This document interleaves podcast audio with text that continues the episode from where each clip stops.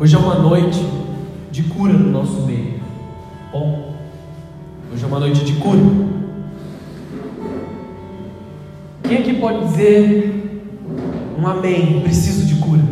Amém. Hoje Deus vai agir no nosso meio. Deus vai agir na nossa vida. Já tem agido desde o começo do culto. Já tem falado conosco desde o primeiro momento que nós entramos aqui na igreja.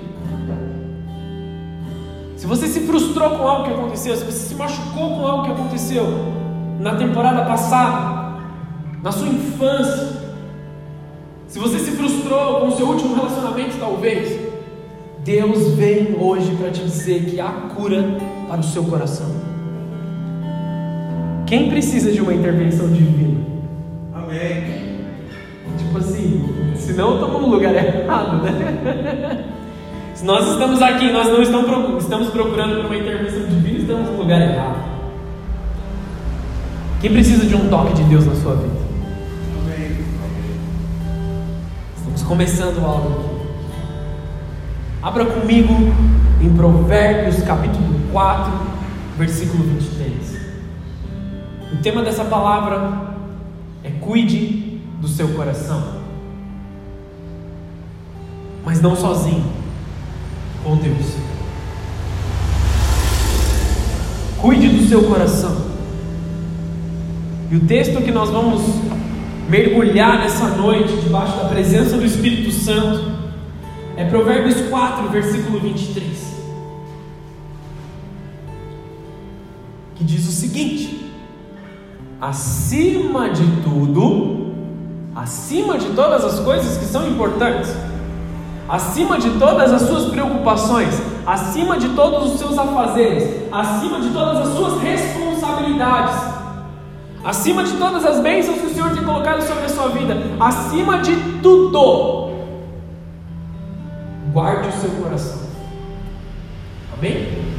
Acima de tudo, guarde o seu coração. E eu quero continuar lendo aqui. Pois dele depende toda a sua vida. Afaste da sua boca as palavras perversas. Fique longe dos seus lábios a maldade.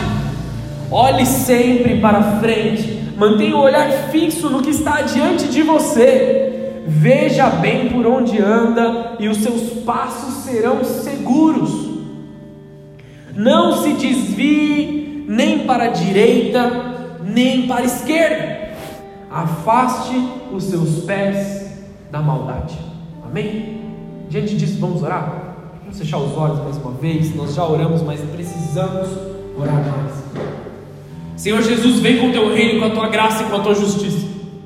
Que haja cura no meio de nós. Que haja cura no teu arraial, Senhor. Que haja restauração de sentimentos, restauração de pensamentos, restauração de corações nessa noite, Senhor Jesus. Nós clamamos pela tua intervenção divina sobre as nossas almas, sobre os nossos machucados, sobre os nossos traumas, sobre as nossas dores, Senhor. Vem com sobrenaturalidade no meio de nós. Espírito Santo, vem arrancando toda a raiz de dor, toda a raiz de amargura, toda a raiz de tristeza do nosso coração e substitui, Senhor, com o rio da vida. Rega-nos com o teu rio da vida, Pai. Nós precisamos disso. Acima de tudo, nós precisamos disso. Em nome de Jesus. Amém. Em nome de Jesus. Você pode aplaudir o Senhor? Pode ficar à vontade. Essa é uma palavra curta, uma palavra pequena, com apenas sete tópicos e 49 subtópicos em cada um deles. Então, se você tem uma lasanha no forno, pode considerar que vai queimar. Brincadeira, queridos. Ninguém riu, mas foi uma piada. A sede de todas as nossas intenções e vontades. Pode, vontade. Ah, tá. A sede de todas as intenções e as nossas vontades. A sede de tudo que nós temos de pensamento. É isso que a Bíblia está dizendo aqui sobre o coração. Como se fosse uma central de processamento de tudo que nós estamos pensando, fazendo, agindo. Guarde o seu coração. Guarde aquilo que você permite acessar no seu coração. Um coração ligado a Deus, guardado em Deus, não tem atitudes de maldade.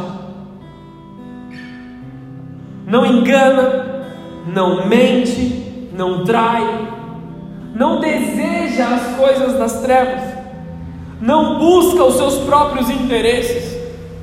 Um coração é conhecido pelos seus frutos. Como nós podemos conhecer como está o coração de alguém? Ah, a gente precisa abrir o peito e olhar para dentro do coração.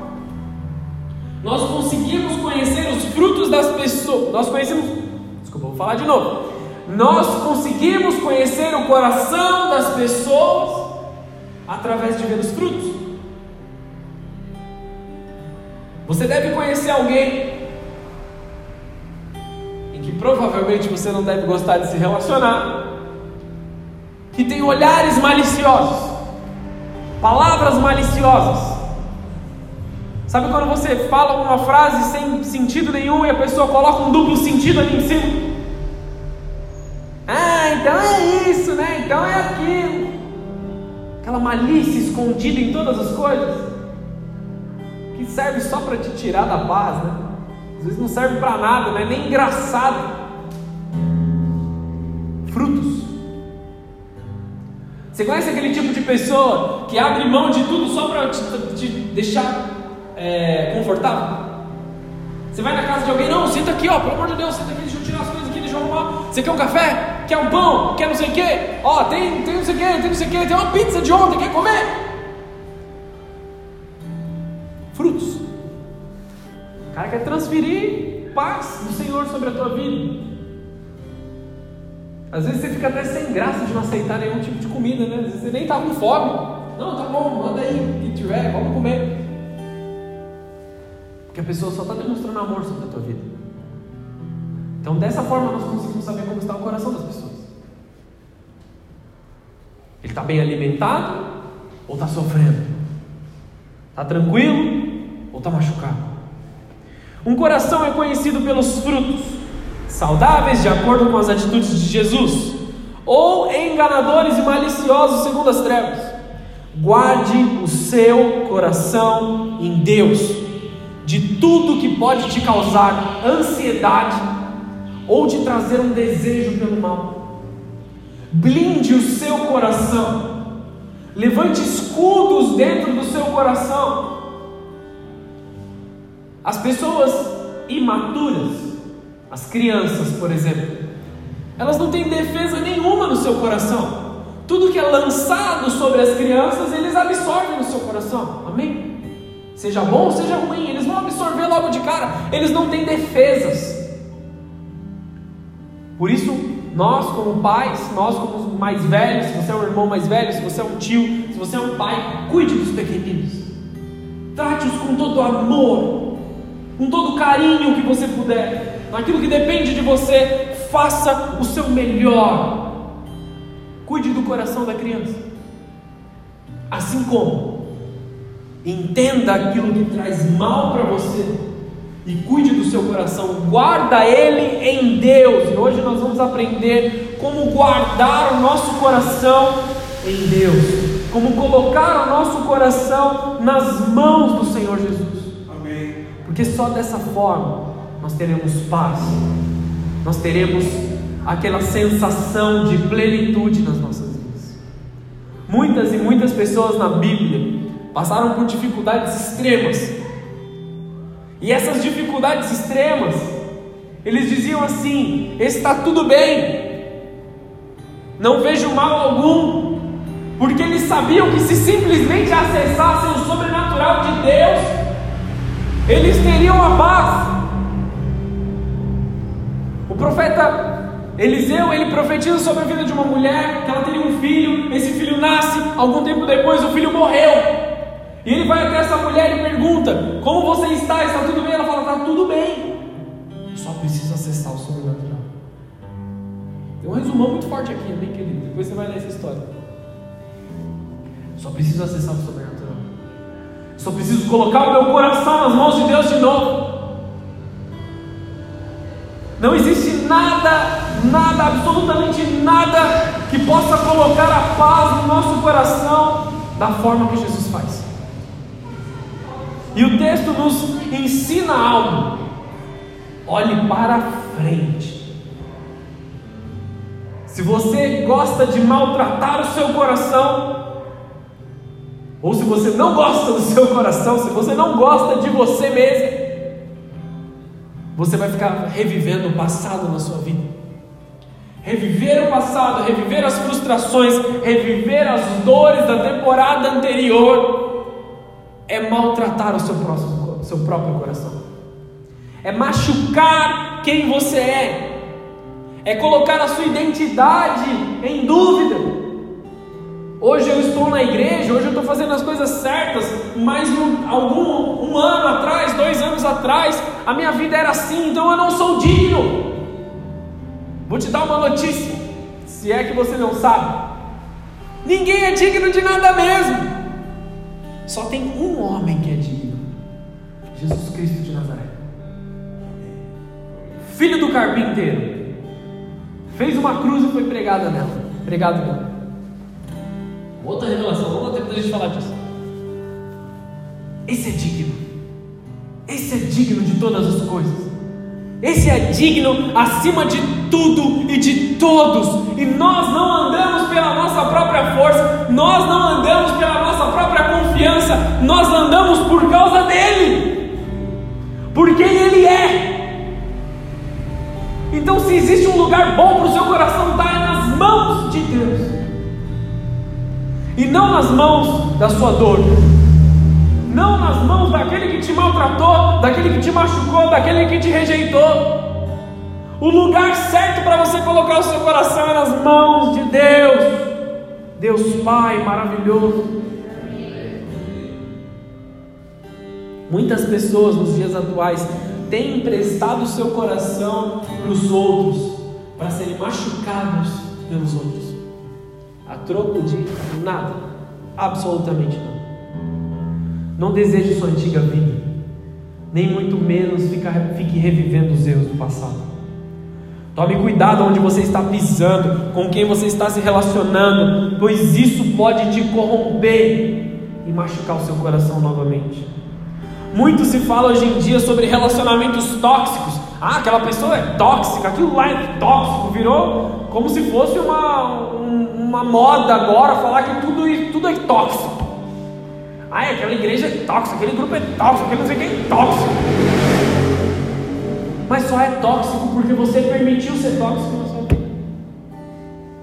Só te faz mal porque você permitiu que te faça mal. Por isso seu coração está nas mãos de Deus. Ainda que tentem te enganar, ainda que tentem te passar para trás, ainda que tentem te fazer mal, a escolha está nas suas mãos.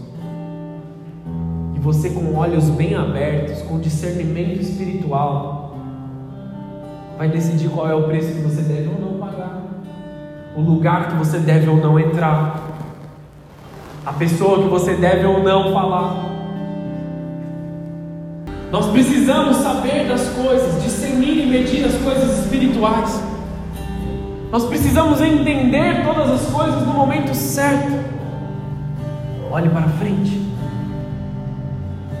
Olhe para frente. Se Deus te falar muito especificamente que você deve entregar parte do seu coração em alguma situação, não faça. Porque é Deus que vai cuidar. Se é para você se abrir em favor do Evangelho, faça.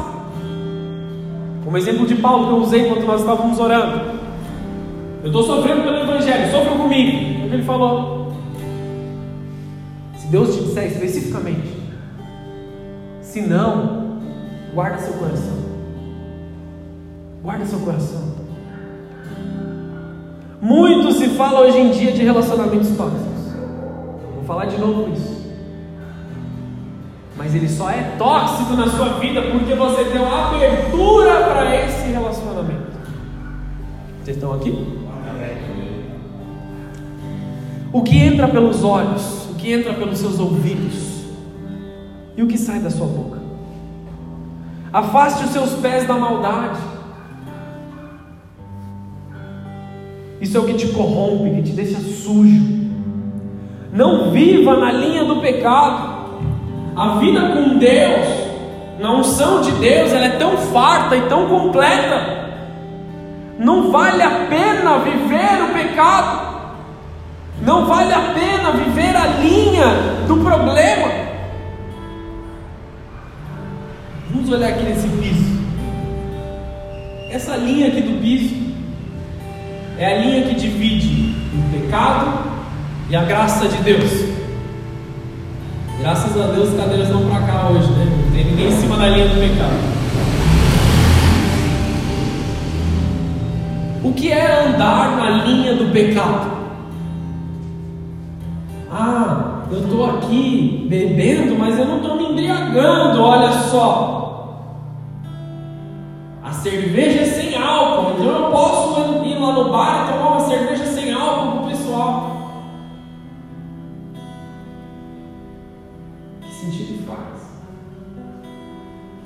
Você se diz cristão, você diz caminhar com Deus, você diz viver com Deus, mas está sentado na mesa vivendo com as pessoas que não estão vivendo aquilo que você. Sendo que a glória de Deus é tudo isso para cá. Por que, que eu vou viver na linha entre o certo e o errado? Se eu tenho uma vastidão de glória para viver na minha vida, se eu tenho uma vastidão de poder, de sobrenaturalidade, de manifestação do reino de Deus para eu viver, Existem momentos que nós vamos até aqui para puxar as pessoas de volta para o sobrenatural, não é para viver ali. Estão aqui? Está fazendo sentido para vocês? Provérbios 14, versículo 30, não precisa abrir. O coração em paz dá vida ao corpo, mas a inveja apodrece os ossos. O coração, quando ele está em paz, ele dá vida para o homem, dá vida para nós. Se o seu coração está em paz, se o seu coração está tranquilo, você se manifesta de forma diferente, você vive de forma diferente, você trata os outros de forma diferente. Mas a inveja apodrece os ossos, é o que o texto diz. Quando você tem inveja, inveja foi um exemplo que ele decidiu usar, tá bom? Inveja é um sentimento péssimo, apodrece você por dentro. Quando você tem inveja daquilo que outra pessoa tem, você não quer trabalhar para chegar até lá. Caim teve inveja. Ah. Caim teve inveja de Abel. E por ter inveja de Abel, ele não trabalhou para que a sua oferta também fosse aceita diante de Deus. Ele queria que não existisse mais Abel, Deus não aceitasse mais Abel, para que Deus pudesse aceitá-lo. Então ele mata o seu próprio irmão por inveja. A inveja apodrece os ossos. Quando você tem inveja de alguém, que muitos confundem com admiração, eu admiro tal pessoa porque ele tem isso, ele tem aquilo, ele chegou lá, Bom seria se ele não existisse, porque aí eu teria a oportunidade. Isso é inveja. Só que o coração humilde, ele fala assim: o que, que você fez para chegar aí onde você está? Porque eu estou achando muito bom. Você consegue me ajudar a chegar nesse lugar também? A oferta de Abel foi aceita diante de Deus. E a repreensão de Deus para Caim foi: se você fizer o que é certo, você não será aceito também? Você não vai chegar lá também? Se você fizer o que você deve fazer, a glória de Deus não vai vir sobre a sua vida também? Então nós precisamos compreender isso. Faça o que é correto. Faça o que você tem que fazer. Coloque a sua vida no lugar onde ela deve estar. Sentimentos não tratados destroem o coração do homem. Sentimentos não tratados fazem algo dentro de você que vai te arrancar de todos os lugares que são bênçãos. Nós precisamos estar no lugar onde Deus espera de nós. Sentimentos de maldade dentro de nós te corroem por dentro, apodrecem você por dentro, e o resultado são atitudes duras para com o próximo. E aí nós nos questionamos: por que tal pessoa me tratou desse jeito? Por que tal pessoa me rejeitou desse jeito? Por que tal pessoa me, é, fez isso, falou aquilo, me tocou dessa forma? Porque algo estava quebrado dentro deles, porque existia um sentimento maldoso dentro do coração deles. Então quer dizer que tem algo errado comigo? Quer dizer que tem algo errado com todos? O mundo está perdido, não adianta mais continuar. Não! Guarde o seu coração em Deus. Ele, ele me feriu, ele me machucou, mas deixa que ele vai resolver com Deus eu vou usar isso como um aprendizado para a minha vida. E eu não vou fazer isso para o próximo. Vocês estão aqui? Amém.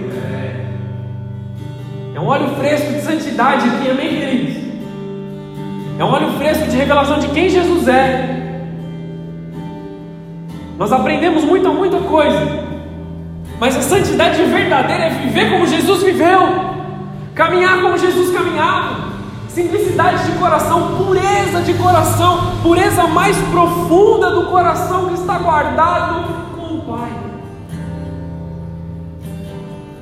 O maior exemplo de oração é Jesus. Mas Jesus não é Deus, pastor, porque Jesus precisava orar? Porque ele estava manifesto em carne, e a carne é pecaminosa. Aquele que está manifesto em carne, todos nós, precisamos estar em contato com o Pai, precisamos conversar com o Pai, precisamos orar, precisamos jejuar, precisamos crescer em intimidade para que as nossas atitudes sejam iguais ao Pai. Porque não agem como Deus age, porque não agem igual a palavra de Deus, porque estão desconectados do Pai. Então Deus te exorta hoje guarde o seu coração. Não te digo que guarde o seu coração num cofre, para que ninguém tenha acesso. Eu não vou amar ninguém, eu não vou me relacionar com ninguém, eu vou viver sozinho no mundo, eu vou arrumar uma cabana no meio do mato e viver do que der para viver lá, ninguém vai ter acesso à minha vida, não. Está se escondendo, não vivendo. Você se abre para o relacionamento, mas a sua confiança está no Senhor. Você se abre para a sua família, mas mesmo que eles te rejeitem, existe um pai que nunca vai te abandonar, existe um pai que nunca vai te rejeitar.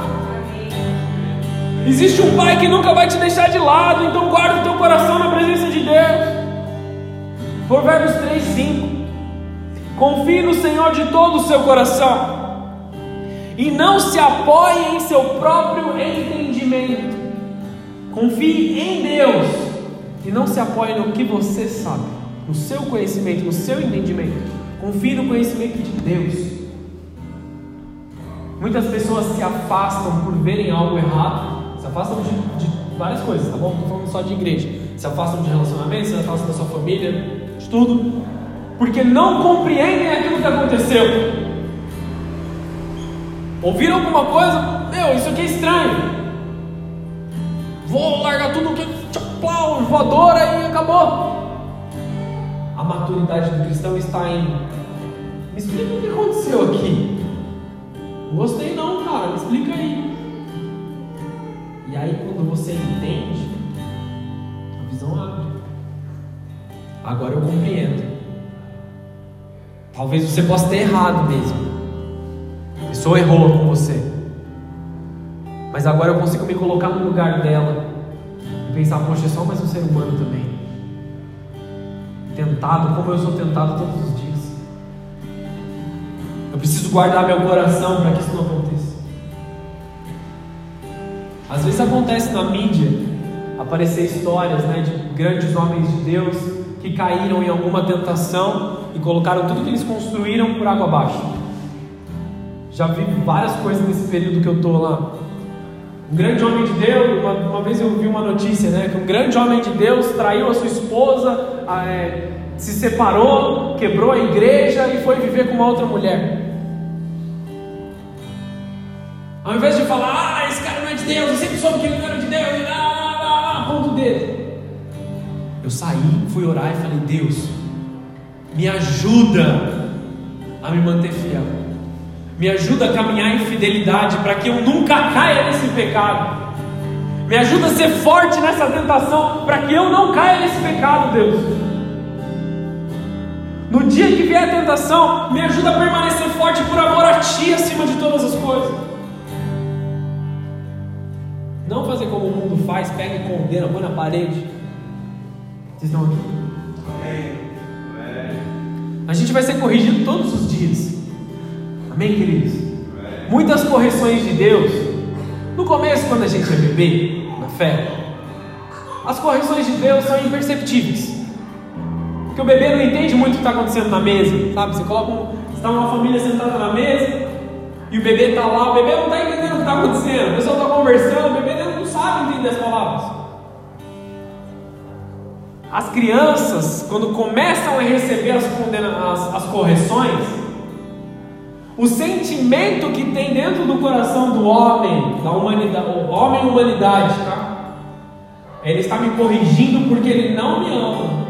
Ele está me corrigindo, ele está bravo comigo porque ele está me rejeitando.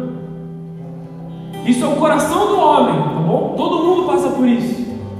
Na sua primeira correção, quando o pai vem para você e te corrige, meu pai não me ama, meu pai não me quer, meu pai me abandonou. Não, seu pai te ama. E porque ele te ama, ele está te corrigindo.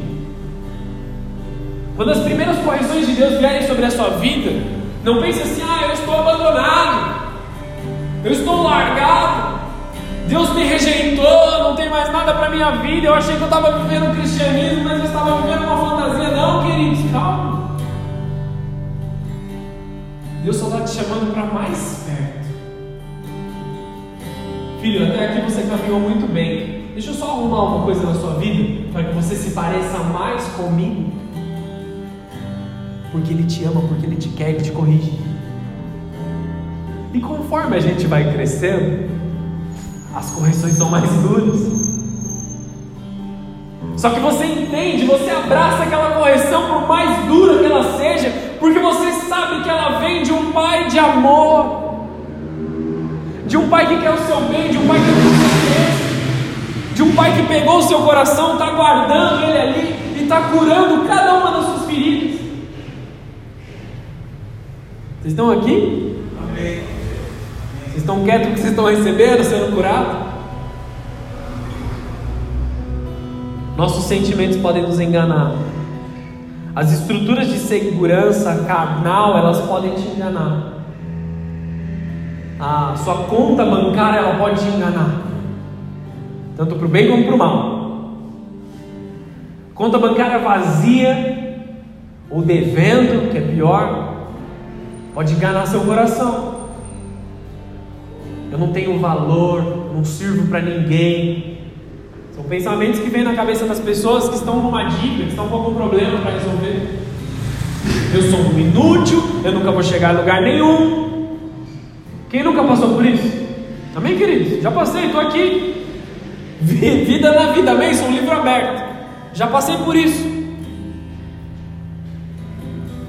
Agora, em outros casos, as pessoas, ah, estourei, agora estou cheio de dinheiro, hein? Agora eu tenho valor. Toma aqui, ó, toma dinheiro aqui, toma dinheiro aqui, toma dinheiro ali. Eu sou bom, eu tenho uma confiança aqui. E é uma estrutura natural, um recurso natural que começa e acaba, que começa e termina, que é momentâneo, que é passageiro. Acima de todas essas coisas, confie no Senhor. Acima de todas essas coisas, tema ao Senhor. Seja na escassez ou seja na abundância, confie no Senhor. Isso é saúde para o seu corpo, vigor para o seu espírito.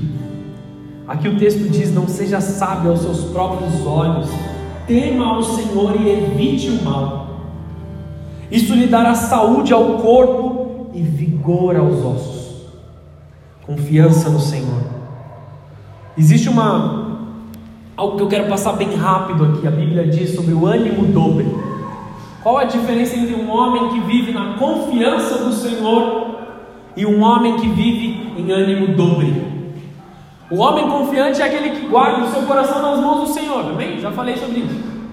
O homem confiante é aquele que sofre sim, que tem dias difíceis, que tem problemas no seu trabalho, como qualquer ser humano, que tem brigas dentro da sua família, como qualquer ser humano, que tem dificuldades, que enfrenta barreiras, que às vezes tem que lidar com o não, que às vezes tem que lidar com o espera um pouco, que às vezes tem que lidar com uma responsabilidade que foi jogada sobre a sua vida. Mas por guardar o coração em Deus, ele está confiante, ele segue avançando. Já aquele que tem ânimo dobre, ele está avançando enquanto a porta está aberta. A primeira porta fechou, ele abandona tudo. Ele larga tudo, ele deixa tudo de lado. As forças se acabam. As coisas deixam de existir. Estamos em um tempo chave onde estruturas de confiança naturais elas serão abaladas. Nós estamos aprendendo a viver no descanso em Deus, confiar em Deus e descansar em Deus. Minha conta bancária está zerada, estou devendo pra caramba, mas eu vou dormir porque eu sei que Deus vai me dar uma oportunidade.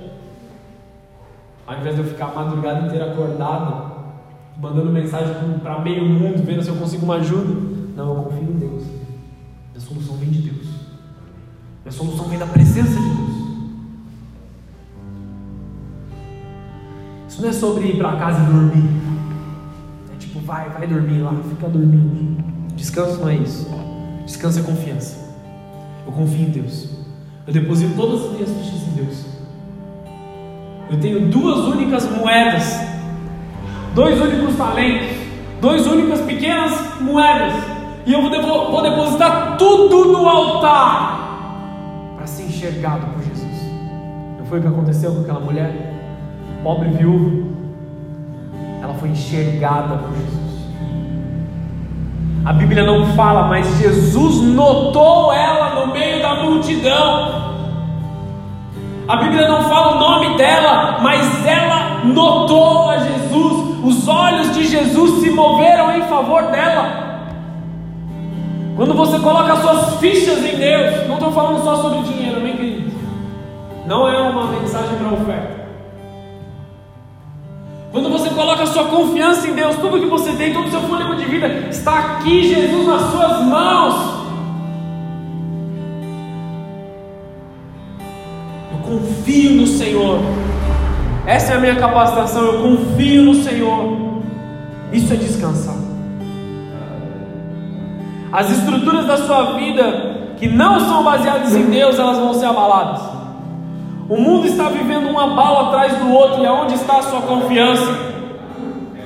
O seu dinheiro, seus bens, a sua faculdade, seus estudos, sua casa, seu carro, suas coisas, tudo isso vai ser abalado, tudo isso vai ser quebrado, destruído. É tempo de um alinhamento com a vontade de Deus. Nós precisamos nos alinhar com a vontade de Deus. Tiago capítulo 1, versículo 5, não precisa abrir. Se algum de vós tem falta de sabedoria, olha aqui a chave, hein, queridos? Olha a chave do que esse texto diz. Se alguém tem falta de sabedoria, pastor, eu estou entendendo a sua palavra, sua palavra é muito bonita, só que eu estou longe disso. Se alguém tem falta de sabedoria, peça a Deus. Ponto final. Podia acabar aqui o texto. Que a todos dá liberalmente e não lança em rosto, e ser-lhe-á dada. Deus não vira o rosto para aquele que pede sabedoria. Deus não vira o seu rosto para aqueles que pedem por mais conhecimento, por mais profundidade, por mais entendimento da palavra dele. Se você está pedindo por sabedoria, Deus vai te dar. Deus, o que mais Deus quer é que você conheça a vontade dele, que você conheça o Evangelho, que você conheça a palavra de Deus. E por que nós chamamos de a palavra de Deus? Porque Deus quer falar conosco. Tão simples assim. Peça, porém, com fé. Peça com certeza naquilo que você quer em nada duvidando, porque aquele que duvida é como a onda do mar, que é levada pelo vento e lançada de uma, de uma parte para outra. Não peça duvidando, não peça, ah Deus, se tiver sobrando um tempo na sua agenda, me traz sabedoria. Não peça Deus, Deus, eu preciso, eu estou aqui, eu estou disponível, fala comigo, eu sei que o Senhor é meu Pai, não peça como alguém que é duvidoso no seu coração. Não viva como a onda do mar que é lançada de um lado para o outro, de um lado para o outro, de um lado para o outro. Chacoalhando a cabeça aqui para você entender. Não pense tal homem que receberá do Senhor alguma coisa. Olha o que o texto diz. O homem que pede duvidando, não receberá. Deus está te dando a oportunidade de pedir sabedoria, de crescer em sabedoria, de crescer em profundidade, mas não peça com dúvida no seu coração, aí você não vai receber. O homem de coração dobre, ou em outras versões de ânimo dobre, é inconstante nos seus caminhos. Como o texto diz, não se desvie nem para a direita nem para a esquerda. O homem de ânimo dobre, um dia ele está na direita, andando para cá, um dia ele está andando para a esquerda, um dia ele quer ser músico, no outro dia ele quer ser pintor, no outro dia ele quer gerenciar uma empresa de, de informática, no outro dia ele quer largar tudo, empinar pipa. Ele não tem um foco, não tem um propósito, ânimo dobre. Estão aqui? Vocês estão entendendo? Qual é o foco que Deus te falou? Para onde você deve ir? Falta de segurança emocional, falta de segurança de identidade, falta de entendimento da paternidade de Deus sobre as nossas vidas. Deus é um Pai que reafirma a nossa paternidade todos os dias. Se você está conectado com Deus, Ele está te dizendo quem você é. Ele está ministrando o seu coração, Ele está te chamando de filho, Ele está reafirmando a sua vida. Por mais destruído que você tenha sido no mundo, por mais desencorajado que você tenha sido na sua caminhada no mundo, Deus a cada dia te dá uma firmeza maior da sua identidade. A cada dia que passa, a cada culto que passa, a cada momento de oração, a cada momento de leitura, Ele afirma mais a sua identidade. Se você é novo na sua caminhada com Deus, e você deseja compreender a plenitude dessa maturidade, gaste tempo com Deus. Gaste tempo sentado na mesa com o Pai, orando, lendo, ouvindo palavras, jejuando. Jejum não move Deus em seu favor. Jesus, je, jejum modifica a sua carne para que você diminua e a vontade dele cresça. Jejum faz com que a sua carne não seja alimentada, então ela diminui e o Espírito do Senhor dentro de você cresce, porque você está substituindo algo carnal, prazeroso de forma carnal, para que a glória de Deus tome conta de você. Você está guardando o seu coração em Deus quando você jejua. Estamos aqui? Posso continuar ou deixa quieto? Ânimo dobre, pessoas que é, ora estão firmes, ora desanimar, ora desanimam, esmoecem, não, parece, não permanecem firmes crendo.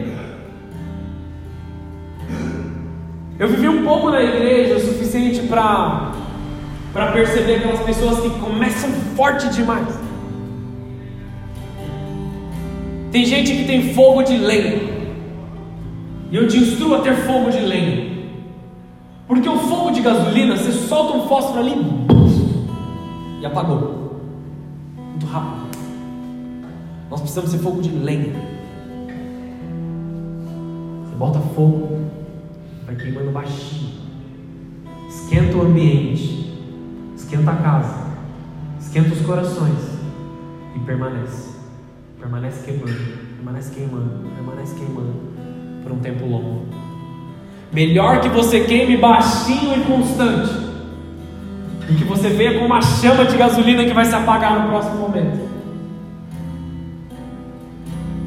Constância com Deus, independente de você não ver resultado. Independente de você não ver que as coisas estão mudando ao seu redor, independente de você não ver a sua situação ao redor, a situação de rejeição que você estava, o trauma que você está vivendo, apesar de você não ver que as coisas estão mudando ao seu redor, permaneça queimando baixinho, porque vai chegar um dia que essas pessoas que estão te rejeitando, que estão te machucando, que estão causando traumas na sua vida, eles vão se afastar de vocês e vão dizer assim: Eu senti falta do calor que tem dentro deles. Eu preciso entender o que é esse fogo que está queimando ainda baixinho dentro do coração deles. Eu preciso entender porque o mundo inteiro está caindo ao redor deles e eles estão em paz. Amém. Seja o motivo porque alguém quer conhecer a Jesus. Amém.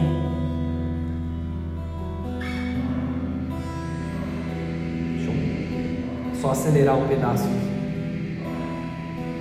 Uma coisa que hoje em dia nós falamos muito, parece um ótimo assunto para o NV, amém, queridos? Mas nós precisamos trazer isso para haver cura no nosso meio. Dependência emocional. Muitas pessoas vivem dependência emocional, sem saberem o que é. Então hoje nós condenamos a dependência emocional em todas as suas áreas. Nós condenamos Satanás em todas as suas áreas, para que haja cura em nosso meio. Vamos comigo. Se você se identificar em alguma área dessa vida, é porque Deus está falando sobre cura na sua vida agora. A dependência emocional é uma dependência afetiva que ocorre em relacionamentos interpessoais, sejam amorosos, sejam familiares, sejam amizades. São pessoas com dificuldade de viver bem sem a figura de dependência do seu lado. Vou dar um exemplo, tá bom? Eu não consigo viver bem se a minha esposa não estiver do meu lado. Eu não estou feliz se a minha esposa não estiver do meu lado. Eu não estou satisfeito se a minha esposa não estiver aqui junto comigo, andando lado a lado, não desgruda de mim. Mas de uma forma doentia. Porque eu tenho um bom relacionamento com a pastora, bem queridos. eu amo estar com ela. Eu faço de tudo que eu posso para a gente ter um momento junto. No meio da nossa rotina doida. Vamos arrumar um tempo só para nós dois. Vamos assistir um filme, vamos tomar uma pipoquinha. Quero ficar junto de você. Mas eu não sofro nos momentos que eu preciso me ausentar dela para fazer alguma coisa. Eu vou sair para trabalhar, amor, eu já volto. Isso não me dói. Algumas pessoas vivem numa dependência emocional tão doentia, tão profunda nos seus corações, que só o fato de sair de casa, eles já estão preocupados que algo ruim pode acontecer. Ausência de paz no coração é depositar no outro, no alvo da sua dependência, a expectativa de preencher um vazio buscando como uma completude. Uma pessoa emocionalmente dependente sente medo de errar e ser rejeitado. Eu não posso errar com tal pessoa, porque senão vou ser rejeitado, e aí vai dar errado, vai dar problema. E às vezes você errou com a pessoa, porque nós somos seres humanos, amém? Então em algum momento a gente vai errar mesmo. Em algum momento eu vou errar com vocês, em algum momento vocês vão errar comigo. Mas não é o fim do mundo. Deus nos perdoa, Deus nos transforma, Deus nos dá arrependimento para a gente mudar o nosso entendimento, crescer em maturidade e viver algo diferente. Mas aqueles que estão vivendo uma, uma dependência emocional, ah, eu não posso errar porque se eu errar, meu Deus, agora o que vai acontecer? Eu vou ser amaldiçoado, a minha vida não vai ser mais nada. E aí a pessoa que é alvo da sua dependência emocional simplesmente vai dizer assim: Eu não gostei do que você fez. Ai, socorro, minha vida acabou. Eu vou para as drogas, eu vou para a bebida, eu vou para aquilo, eu vou para isso, tentando preencher o vazio, e vazio, e vazio, e um abismo chama outro abismo, como a Bíblia diz. Vocês estão entendendo o que eu quero dizer? O que faz com que ela não se sinta capaz de tomar decisões ou realizar ações sozinhas. De novo, é diferente de um companheirismo, é diferente de uma sociedade. Senta aqui comigo e vamos decidir uma situação.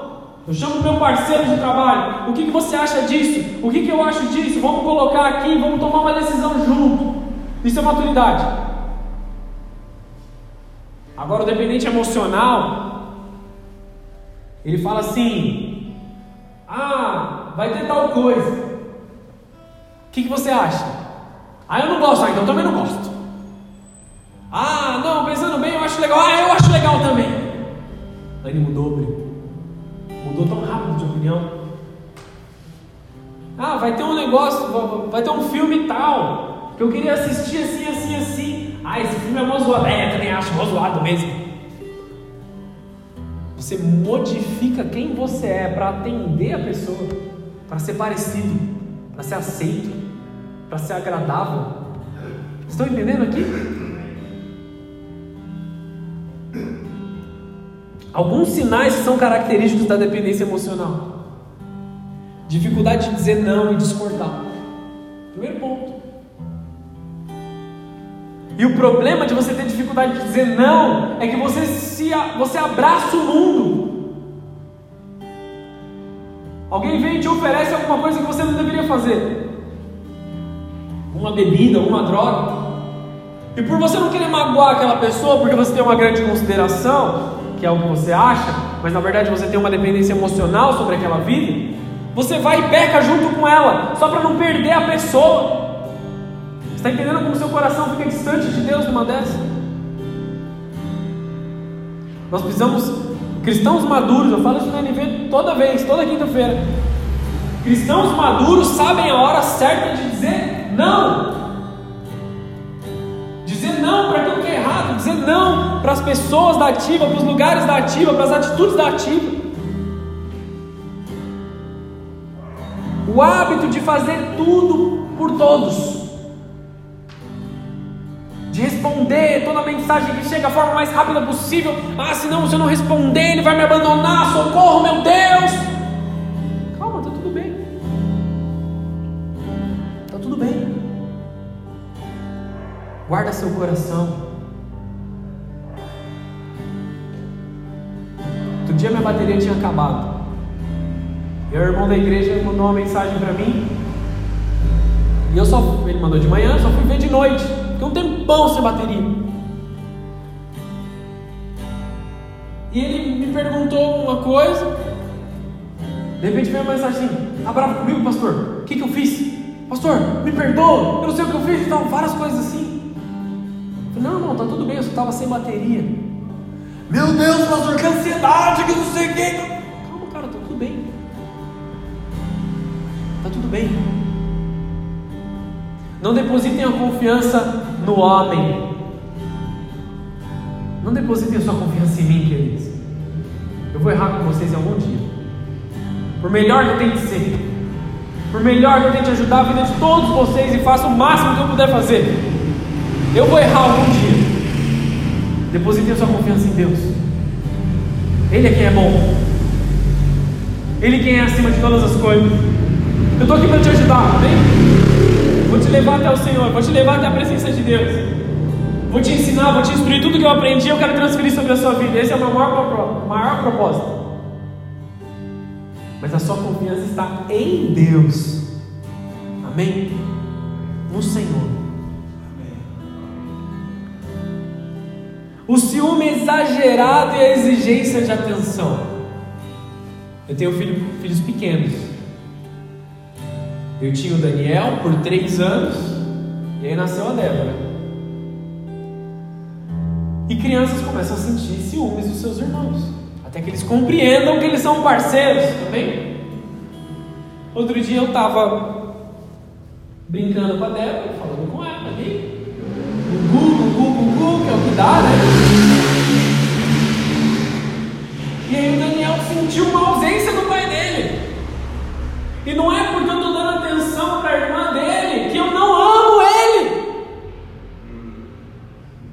Não é porque eu estou olhando na minha filha que eu estou rejeitando o meu filho. Eu falei, filho, você quer um abraço? Aí ele fez assim, um abraço nele. Não é porque o seu irmão está sendo exaltado, está sendo honrado, que Deus está te rejeitando, amém, queridos? É só o tempo de Deus para cada uma das coisas. Falei dos ciúmes exagerados. Ah, eu não vou, eu não vou para a igreja e deixar minha esposa em casa porque ela pode me trair. Meu Deus do céu. Se você não pode sair de lado, do lado da pessoa porque ela vai te trair, cara, cadê a confiança? Cadê o amor verdadeiro? Será que você deveria estar nesse relacionamento mesmo? Estão entendendo o que eu quero dizer? Preciso da sua atenção o tempo todo. Fala comigo, fala comigo, me responde, fala comigo. Dependência emocional. Não estou falando nada de errado de você ter um bom relacionamento com as pessoas, amém, queridos? Não estou falando nada de você ter um bom amigo que você quer estar todo lado, toda hora do lado, amém? Isso faz parte da vida, nós temos que ter bons relacionamentos familiares dentro da igreja, temos que ter amigos sim. Mas a gente não vai estar bem porque alguém te respondeu ou não, amém? Vou estar bem, vou estar triste porque alguém me respondeu ou não. Isso não é sobre eu ser pastor e me relacionar com vocês, amém? É sobre todos os seus relacionamentos. Estão aqui? Estão entendendo? a falta de interesse por outras amizades e outros relacionamentos. Não, eu tenho meu amigo aqui e fechou. A gente fecha o nosso grupinho aqui e acabou. Não quero falar com mais ninguém. Talvez seja uma dependência emocional. Incapacidade de planos que não envolvem outra pessoa, a aceitação dessa pessoa. Você vai em tal lugar, se fulano for, eu vou também. Quando você é criança, tem, tem muito disso, tem? galerinha, grupinho das crianças, tem esse negócio. Ah, se a Mirella for, eu vou também. Se o Vini falar que vai, eu vou. Se não, eu não vou, não. De novo, não é um problema você ter bons amigos, relacionamentos saudáveis. O problema é você ser dependente emocional dessas pessoas. Você pode ter bons amigos e ter um momento longe deles feliz. Amém, queridos? Não é errado. Você não está traindo ninguém ali. Estou falando de fazer coisa certa. Amém? Insegurança de planos, insegurança de hábitos, ser possessivo e controlador. Onde você está? Manda uma foto de agora. Que virou moda na internet. Manda uma foto de agora. O que você está fazendo? Com quem você está? Controle. Quero te controlar. Não, você não precisa trabalhar, deixa que eu pago, deixa que eu faço. Fica aqui na minha casa, no que é meu, anda no meu carro, anda na minha casa. Seja minha. É o que o controle emocional fala. Estão entendendo? Talvez isso seja tudo isso seja extremo demais na sua vida, você não viva nesses níveis de dependência. Porque o que excede ali se torna um abuso. Se você identificar abusos emocionais na vida das outras pessoas, avise essas pessoas. Aconselhe, transfira graça, transfira presença. Fala, cara, talvez o seu relacionamento seja abusivo, você não está percebendo. Vocês estão aqui? Vocês estão me entendendo? E aí, quando você falar que seu relacionamento é abusivo, a pessoa vai te odiar, tá bom? Você fala assim: ah, meu, esse relacionamento não tá legal, tá esquisito. Você não, não paga minhas contas, você não fala. Tudo bem, deixa eu falar.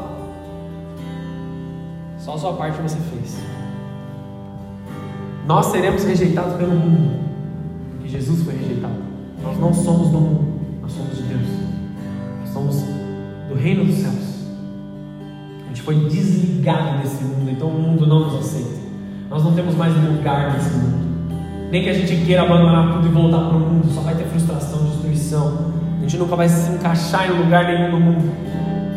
Porque nosso, nosso nome um dia foi escrito no livro da vida. Nós não temos mais nada com mundo, nós somos seres celestiais. Amém? Nossa confiança tem que estar em Deus, nosso coração tem que estar em Deus. Amém. Isso muitas vezes é gerado de um trauma na infância, com a forma que os pais tratavam, uma grande frustração no início da sua vida adulta, uma traição, um abandono, uma rejeição. Ter consciência dessa dificuldade, possíveis causas associadas, é o primeiro passo para se livrar dessa dependência. Se identificar e confessar isso para Deus é o primeiro passo para se livrar desse tipo de escravidão. Como uma cadeia mental, algo que te aprisiona sem que você perceba, uma estratégia das trevas para te bloquear e para te paralisar. Se você se sente tão dependente a ponto de sufocar a sua própria individualidade, de você diminuir o seu propósito, de você diminuir quem você é, para se encaixar na vida de alguém, e não conseguir enfrentar a vida sozinho, você precisa levantar as mãos e pedir ajuda para Deus. Sufocando sonhos, planos, projetos, vivendo com medo de se relacionar, vivendo com medo de se machucar. Pessoas que foram traídas têm uma dificuldade imensa de se relacionar de novo. E eu não culpo essas pessoas, tem um motivo legítimo, foram traídos, doeu, machucou. Só que se o seu coração está em Deus, quando a bênção de Deus vier, amém? Quando a resposta de oração vier, quando o varão ungido, ou a varoa ungida vier sobre a sua vida, você não vai ficar com medo de se machucar, você sabe que Deus veio, que Deus veio com a sua glória, respondeu a sua oração. Então você mergulha de cabeça de novo, porque o seu coração está seguro Deus. E você não vive de arrependimento em arrependimento, de tristeza em tristeza, de frustração em frustração mais, como o mundo. Como que as pessoas se relacionam no mundo? Ah, vamos ver se dá certo. Ai, me machuquei. Ah, vamos ver se dá certo. Ai, me machuquei de novo. Ai, vamos fazer o máximo que a gente pode fazer, porque daqui a pouco a gente vai se machucar de novo. E aí se machuca com força. Tomam, se tornam mais amargas e mais amargas e mais amargas e mais amargas. Atiram para tudo quanto é lado.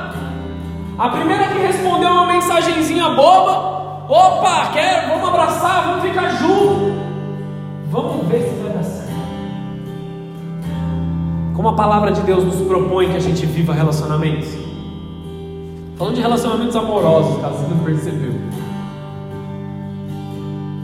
Que a palavra de Deus nos propõe? Ore. Ore. Ore, ore, ore, ore, ore. Durma. Por um bom tempo. Jejue se possível.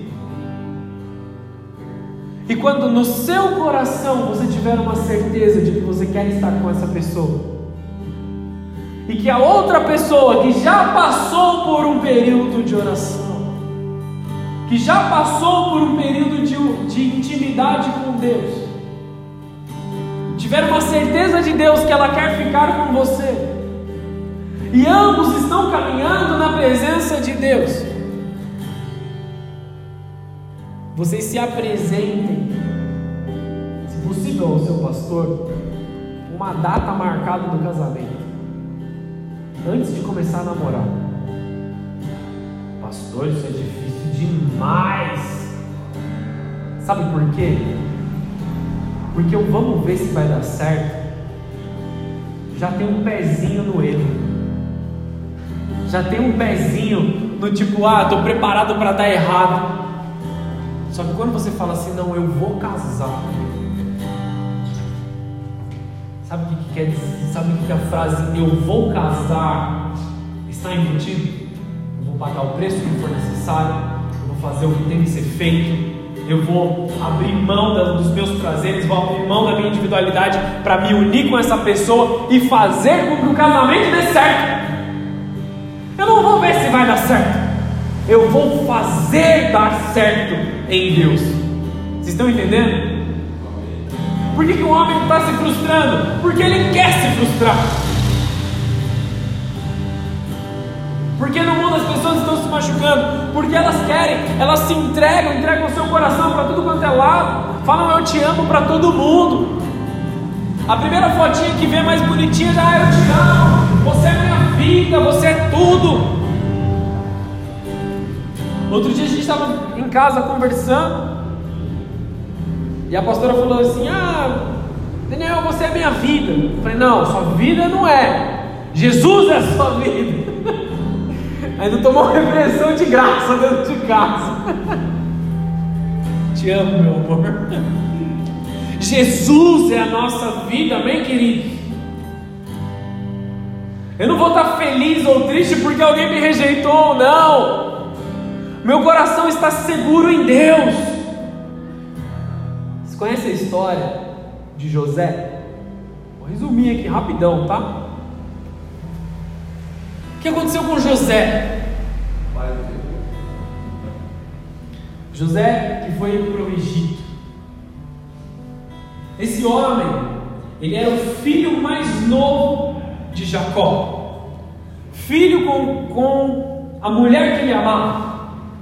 Porque na época, de forma errônea, as pessoas tinham mais de uma esposa, amém? Ele, ele teve outros filhos, mas Jacó foi filho da mulher, José foi filho da mulher que Jacó mais amava. E ele colocou uma expectativa no seu filho. O seu filho teve um sonho. José teve um sonho que ele reinaria sobre os irmãos.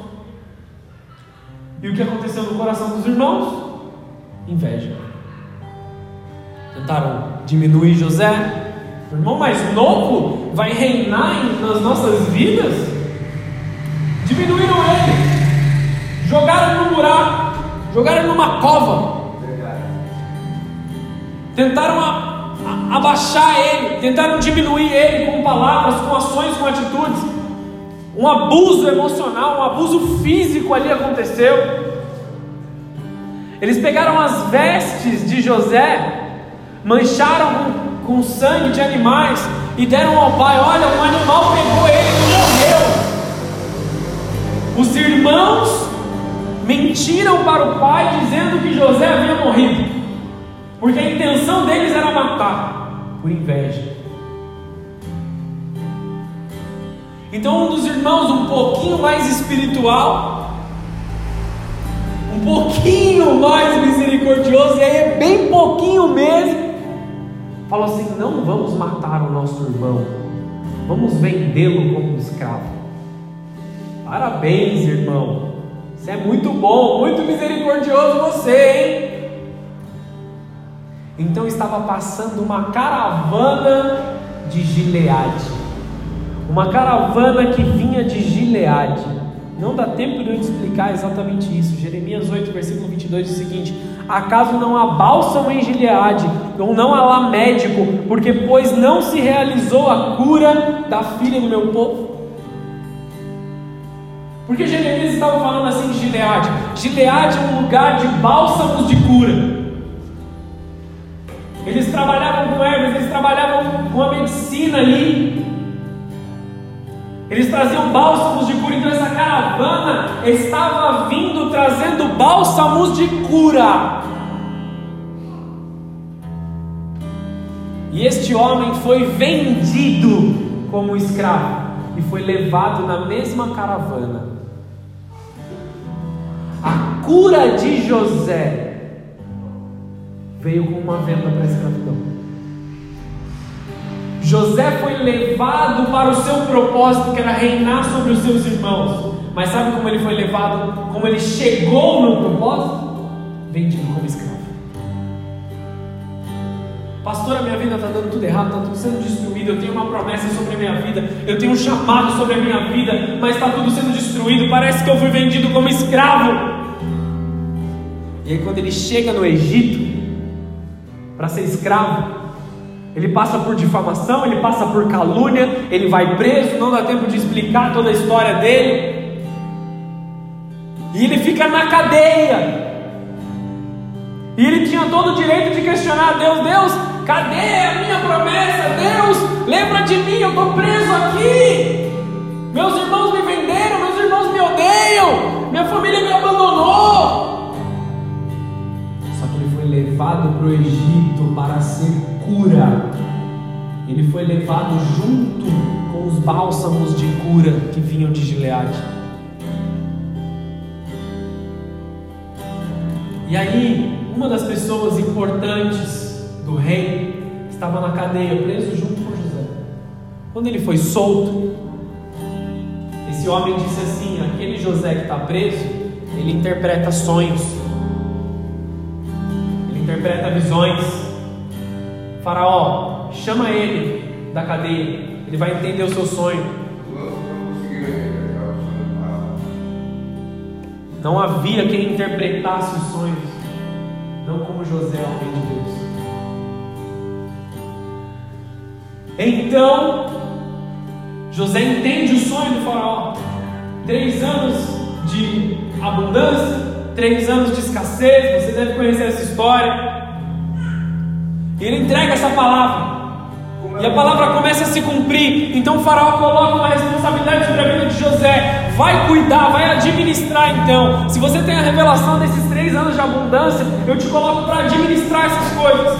A ponto de ele ter feito uma administração tão poderosa que não havia ninguém mais importante no Egito que José do que Faraó. Nós estamos falando de um homem que foi vendido como escravo, passou anos na cadeia e subiu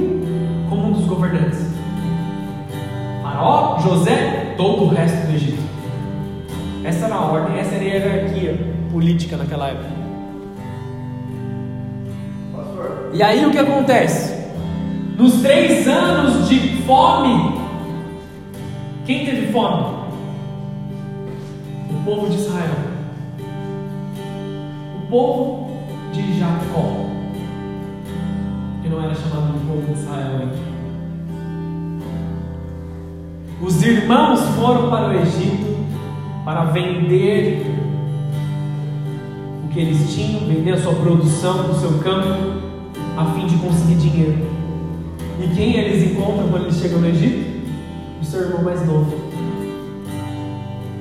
No coração de José, ele queria maltratar os seus irmãos. Você pode ler depois lá de Gênesis 37 a Gênesis 45. Você pode ler José falando, eles não reconheceram o irmão, já tinha passado muito tempo, ele estava mais velho, ele estava com as vestes que as pessoas tinham no Egito, então eles não conseguiam compreender. Ele já falava uma outra linguagem, não falava a mesma língua mais. Ele ainda sabia falar o aramaico, mas ele estava no meio dos egípcios há muito tempo.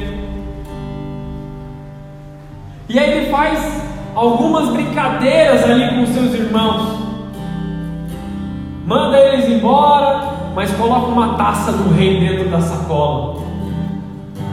Ah, eles me roubaram, manda o exército atrás dele, volta para cá, o filho mais novo fica aqui. Depois você lê na sua Bíblia isso. Então José decide revelar quem ele é. Então José decide revelar o seu propósito.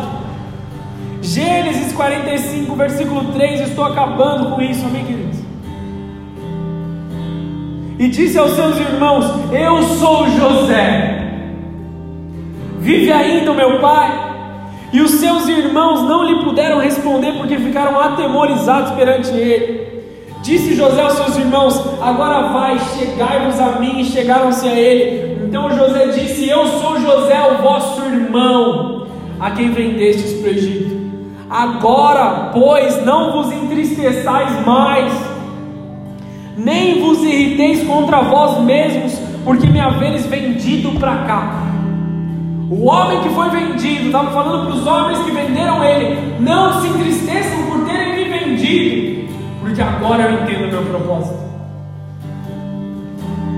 Porque para a conservação da vida, Deus me enviou adiante de vós. E aí ele trouxe todos os irmãos que fizeram tanta maldade para eles e o seu pai para morarem com ele no Egito, para viverem debaixo dos cuidados de José. E a profecia se cumpriu. As dores de José foram cura de Deus para uma nação, para um povo todo, não só para a família dele, mas para todo o povo. Ele poderia, ele tinha até motivo legítimo de mandar matar os irmãos. Eu sou governante, eu tenho posse, eu tenho bens, eu tenho dinheiro, eu tenho isso. Manda matar todo mundo aí, ó. Esses 11 aí, pode matar, porque me venderam aqui para o Egito. Acaba com a vida deles. mas ele usou de misericórdia. O. Deus me enviou adiante de vós para preservar a sua vida. Eu vou cuidar de vocês agora. Deus cuidou do meu coração, vou cuidar do coração de vocês. A nossa oração diária tem que ser o que está escrito em Salmo 51, 51 versículo 10. Cria em mim, ó Deus, um coração puro. E renova em mim um espírito reto, um espírito inabalável, porque é Deus quem nos guarda, nossa fortaleza, nossa segurança, auxílio bem presente na tribulação, Ele nunca nos abandona, Ele é o nosso Pai, Ele é o nosso Abba. Aqui também fala de obediência a Deus, em Romanos 6,17. Mas graças a Deus, porque embora vocês tinham sido escravos do pecado, passaram a obedecer de coração a forma de ensino que lhe foi transmitida. Jesus te dá um novo ânimo, te muda, te transforma, vivifica a sua vida. É uma santificação completa, uma paz constante. Quem aqui quer viver essa paz? Amém. Quem quer aqui tão tranquilamente perdoar aqueles que te ofenderam? Amém. E mais, cuidar deles, Amém, porque amam a Deus, porque entendem o Evangelho, porque querem pagar o preço, querem participar do sofrimento. Peço que vocês fechem os olhos abaixo da cabeça. Essa é uma palavra profética que se cumpre sobre a vida de vocês. Ezequiel 11, versículo 19. Darei a eles um coração não mais dividido, e porei sobre eles um novo espírito, retirarei deles o coração de, de pedra, e darei um novo coração de carne, um novo coração. Senhor Jesus, eu quero orar sobre cada vida que está aqui. Cada filho teu que ouviu essa mensagem, cada filho teu que ouviu essa palavra, cada filho teu, Senhor, que está aqui nessa casa, que sofreu um trauma, que sofreu algo na sua vida, Senhor, que pode muito mesmo até ter chegado nessa casa aqui nessa noite com o coração todo esmigalhado. Eu te peço que a tua cura, Senhor, que o teu bálsamo de Gileade venha